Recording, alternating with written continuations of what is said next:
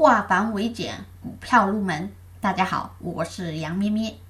今天我们来讲一讲如何提高打新的中签率。怎么提高中签率呢？那我们说，什么时候申购中签率才比较高呢？我们要先来知道中签中签号码是怎么抽出来的。一般摇号的时候，以申购号的签号从后往前排列，从后往前进行统计。末三位会出现几个中签号，然后末四位、末五位，以此类推，会根据发行股票数量的多少，也就是股票的盘子大小来进行决定。所以建议在中间的这个时间申购。在中签率当中呢，有一张正态分布图，正态分布图中间高。两边低，中间高两边低，中间代表中签率比较高的时间段。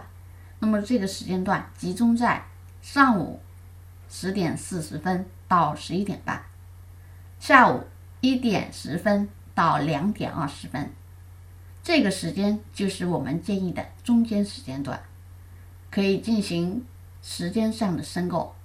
因为如果再早或者再晚，申购的投资者比较多，这个时候中签率相对是没那么高的，这是第一点，建议在中间的时间段去进行申购。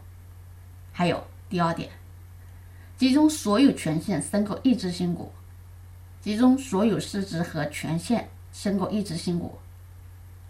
三，坚持申购，有心就打，坚持申购，有心就打。以上三点。送给大家，预祝大家都能幸运的打中新股。好，更多股票知识可以查看文字稿或者留言。